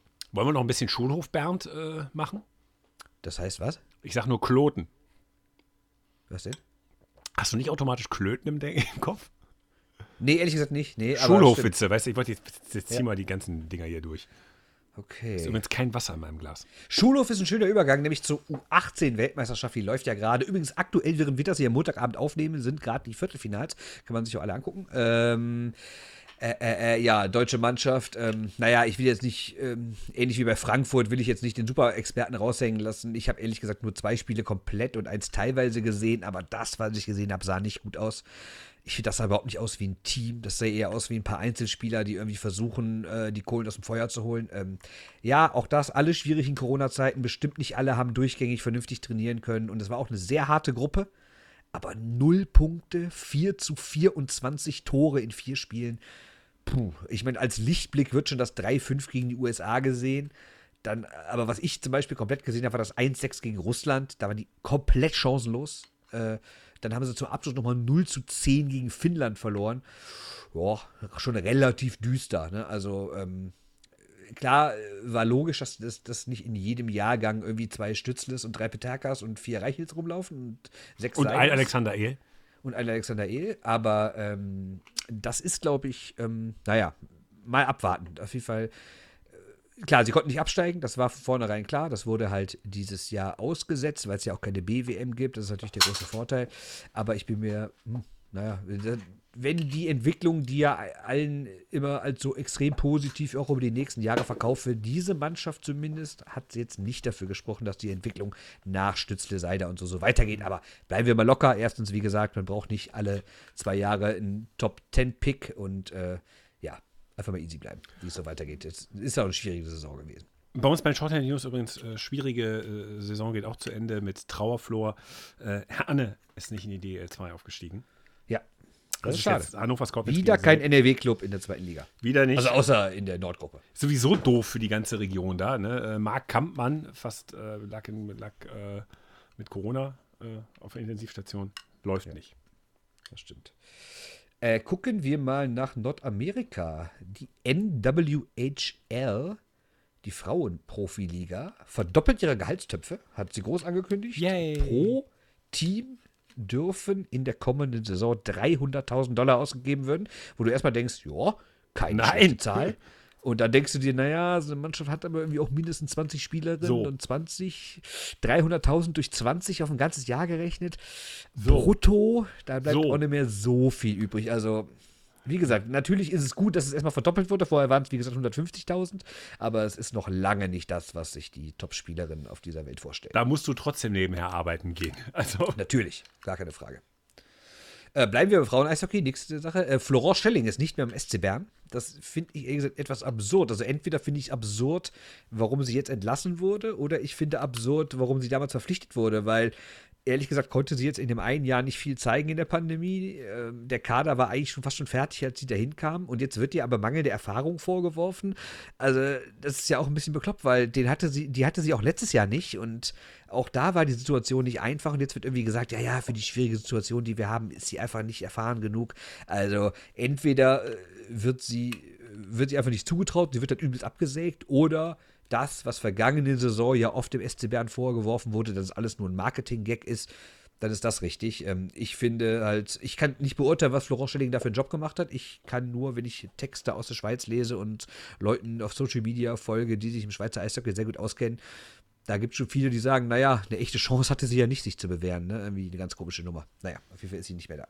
muss man gucken, was jetzt aus ihr wird, ähm, ob sie da nochmal irgendwie bei anderen Vereinen, ich denke, das wird sich ergeben, äh, was machen kann. Äh, ich Oder geht vielleicht wieder zum, zum Schweizer Verband oder sowas. Also der, der, der Ehrgeiz ist sicher da und äh, Oder wieder zum Fernsehen, wäre auch Expertin. Ne? Ja, äh, all- all- alles, was sie macht, ist gut. Äh, Also im Sinne von, dass sie weitermacht und nur alles, was du aufgezählt hast über den SC Bern, alles nicht positiv, ne? Lässt den SC Bern alles nicht gut aussehen. Egal wie du es drehst und Überhaupt wendest. Ne? Das ist, halt, ist, aber auch, ist aber auch, die auch eine scheiß Saison. Und äh, ja, so ist es. Hast du noch eine Kleinigkeit? Ja, noch sechs. Äh, Seattle ist Ist nicht offiziell wahr. jetzt- Du hast nicht ernsthaft noch sechs auf dem Zettel stehen. Ich mach ganz schnell. Also, Seattle ist jetzt Jetzt offiziell der stopp, stopp, stopp, stopp, stopp, stopp, stopp, stopp. Ja. Du hast nicht ernsthaft sechs auf diesem Zettel stehen. Sieben, sind, Entschuldigung. Alter. Aber, äh, nee, aber Greis war schon bei, also sind es noch sechs. Okay. Also, fangen wir schnell an. Äh, Seattle ist offiziell der 32. NHL-Club. Jetzt sind sie dabei, haben die letzte Rate überwiesen von den 650 Millionen Dollar. Sie dürfen also traden, sie dürfen Spieler unter Ja, Vertrag weitermachen. nehmen. Kauft euch Ihre alle Hoodies von Mannschaft- denen weiter. Nächstes. Genau, ihre Mannschaft bauen sie sich am 21. Juni Ja, beim wird kein- Expansion Draft zusammen. Da werden Ja, wir ja. vorne aber drüber reden. Irgendein Torwart, dem man nachher ein Messer durch den Rücken sticht. Alles klar. Weiter. Die KHL hat einen Meister, Avantgarde Omsk, mit äh, Ilya Kowalczuk und ungefähr 700 Millionen Fans auf irgendeiner großen Party. Etwas verstörende Weiter. Bilder in dieser Zeit, aber es gibt einen Meister. Äh, eine nicht so schöne Nachricht: Frank Braun ist im Alter von 72 gestorben. Eine der DDR-Legenden im Eishockey. Äh, lange Jahre in Weißwasser gespielt, knapp 270 Länderspiele, 5 WMs gespielt, steht auf Platz 6 der ewigen Rekordliste im deutschen Eishockey, was Länderspiele angeht. Ähm, ich habe eben noch so eine Meldung gelesen, es gibt so einen Artikel, da äh, ist da drin, dass er so gut war, damals so 70er, 80er, dass es auch Interesse von Westclubs gab, aber er halt nicht rüberwechseln konnte. Und äh, zuletzt war, ist er dann wieder zurück nach Krimitschau gegangen, seine eigentliche Heimat, war da über Jahre hin noch Eismeister und ja, jetzt ist er letztens kürzlich verstorben. Also eine Legende des DDR-Eishockeys. Bei Krimitschau gibt es ein sehr, sehr tolles Buch. Äh, kann Mhm. ich nur empfehlen. Kriegt man auch sehr günstig. Äh, ist wirklich gut gemacht. Also ist wirklich gut gemacht. Wirklich gut gemachtes Buch über einen kleinen unterklassigen Club. Äh, kann ich nur empfehlen. Ja, in dem Zusammenhang ganz kurz mal, äh, finde ich sehr Verlinke gut, ich in den dass, Show Notes. dass der Wally aus Berlin immer wieder darauf aufmerksam macht, dass wenn irgendwie so Listen rauskommen von deutschen Meisterschaften, dass da oft die DDR-Meister fehlen. Ne? Ich finde, wenn man nur sagt DEL, völlig okay. Äh, aber ich finde, wenn man alle deutschen Eishockeymeister aufzählt, gehören da einfach zwingend die DDR-Meister hin. Ja, So, wobei man jetzt fairerweise sagen muss, es ist ja so 100, der hundertste Meister in dem Konstrukt Bundesliga DEL. Äh, und was davor war, das ist schon schwierig in der Kontinuität, weil sonst ist halt eben nicht der hundertste Meister. Ne? Das stimmt, aber ich finde, man kann trotzdem, wenn man so eine Liste veröffentlicht, das sind die deutschen Eishockeymeister, finde ich, kann, die müssen die DDR-Meister einfach dazu. Ich könnte theoretisch sagen, das hundertste Jahr, wo ein äh, Meister ausgespielt Wo ein wird. deutscher Meister ausgespielt wird, genau. Problem genau, ist weil, nur, weil, weil das ist ja auch mehr als 100 Jahre. Es ist, es ist ja nicht 1921 erste Meister, es gab ja viel früher, aber es sind natürlich diverse Meisterschaften ausgefallen. Ne? ja. Auch da, ne? äh, schnell nochmal ein Blick nach Nordamerika. Ryan Miller hört auf. Ähm, ist jetzt vielleicht im ersten Moment denkt man sich, ja, was habe ich den Ryan Miller an der Mütze? Aber erinnert euch mal, selbst die, die sich vielleicht nicht so stark für die NHL interessieren, erinnert euch an Olympia 2010. Er war der überragende Spieler des ganzen Turniers, neben Sidney Crosby die Geschichte. Da hat er die USA ja ins Finale gehext, wie wir Profis sagen. Und äh, ist immerhin auch der Torhüter ähm, mit den meisten, der US-Torhüter mit den meisten Siegen äh, der NHL-Geschichte. Insgesamt äh, 391, steht auf Rang 14. Ich habe extra mal geguckt, wer steht so vor ihm. Was glaubst du, wie ist die Nationenverteilung von den besten 13 NHL-Torhütern? Äh, USA, USA, USA. Kann ja nicht sein, wenn äh, Miller als 14. der erste Ami ist. Nee, ich habe ich hab dir gerade nicht so wirklich zugehört, weil ich so. überlegt habe, wie, ich- wie ich meinen Anschlussgag an diese Geschichte mache. Also, die Sache mal. ist, Äh, Ryan Miller ist 14. und davor sind 13, 12 Kanadier und Hendrik Lundqvist. Fand ich auch interessant. Ah, okay. Ich wollte nur sagen, so. Wobei der immer sagt, die Finnen sind so doll wie die Russen, aber äh, nicht langfristig. Ich wollte sagen, 2010, 20 Jahre nachdem sein Cousin Schwager die Fußball-WM in Italien gerockt hat, Roger Mila, wer erinnert sich? Ja. Ja, so, ja, sorry, ja, ich muss irgendwie mit dem Namenswitz spielen. Irgendwie so. Ja, jetzt haben wir noch zwei Kleinigkeiten. Äh, es gibt jetzt doch extrem viele Transfers. Also äh, Tiffels und Ortega nach München, Kamera nach Köln, Zetemski nach Iserlohn. Da fragt man sich auch, was da los ist. Äh, Sabolic nach Krefeld, Lund nach. Schwenningen. Laut Eishockey News wechselt Corbinian Holzer nach Mannheim und Chris Borg nach Ingolstadt. Äh, generell relativ viele Abgänge in München, aber das brauchen wir jetzt, wie gesagt, nicht alles zu besprechen. Das machen wir irgendwann mal im Sommer in Ruhe, aber doch schon beeindruckend dafür, dass es ja hieß, es sei eigentlich gar nichts los am Transfermarkt und keiner wisse, wie es weitergeht, Unsicherheit, kein Geld und so, dass jetzt doch relativ viele Spieler dann doch schon wechseln. Äh, und zum absoluten Abschluss, kleiner Blick Nationalmannschaft, die hat vier Testspiele bisher gespielt, alle vier verloren. Diese Woche kamen jetzt wieder, äh, ich glaube, sieben neue Spieler dazu, fünf aus Mannheim, zwei aus Ingolstadt und es gibt noch zwei Testspiele in Nürnberg gegen Weißrussland und dann wird es langsam Richtung Lettland gehen. Der Kader bekannt gegeben, aber ich würde sagen, das besprechen wir auch ein andermal. Es reicht für heute. So, und irgendwann muss ich dir mal ein Kleinigkeitenlimit setzen. Ja, das war aber auch eine krasse Woche, muss man sagen. Ist halt zu viel passiert. Ich, ich habe sogar noch ein paar Sachen weggelassen. Was denn zum Beispiel? nee, das sage ich jetzt nicht. Da, da lasse ich mich nicht drauf ein, du Arschloch. Das war Shorthand News, Ausgabe Nummer 162. Die Gedanken sind Brei. So, wir haben, wir haben uns erstmals, erstmals eine Überschrift vor dem Podcast überlegt, ne? Ja. Das, das kommt auch selten vor. Normalerweise klotze ich da irgendwas hin. Äh, wir werden viel Spaß, ähm, werden viel Spaß haben mit dem Finale am Mittwoch. Und äh, ja, ähm, euch wünschen wir eine gute Woche. Kommt gut da durch. Und habe ich irgendwas vergessen? Nö, alles gut. Dass ihr uns folgen sollt auf allen Kanälen, ist ja eh klar. Ne? Ja, gut, alles klar. Ja, und ähm, ja, dann äh, Senftrupp und äh, weiter geht's. Weiter geht's. Tschö. Tschö. Shorthanded News. Der Eishockey-Podcast.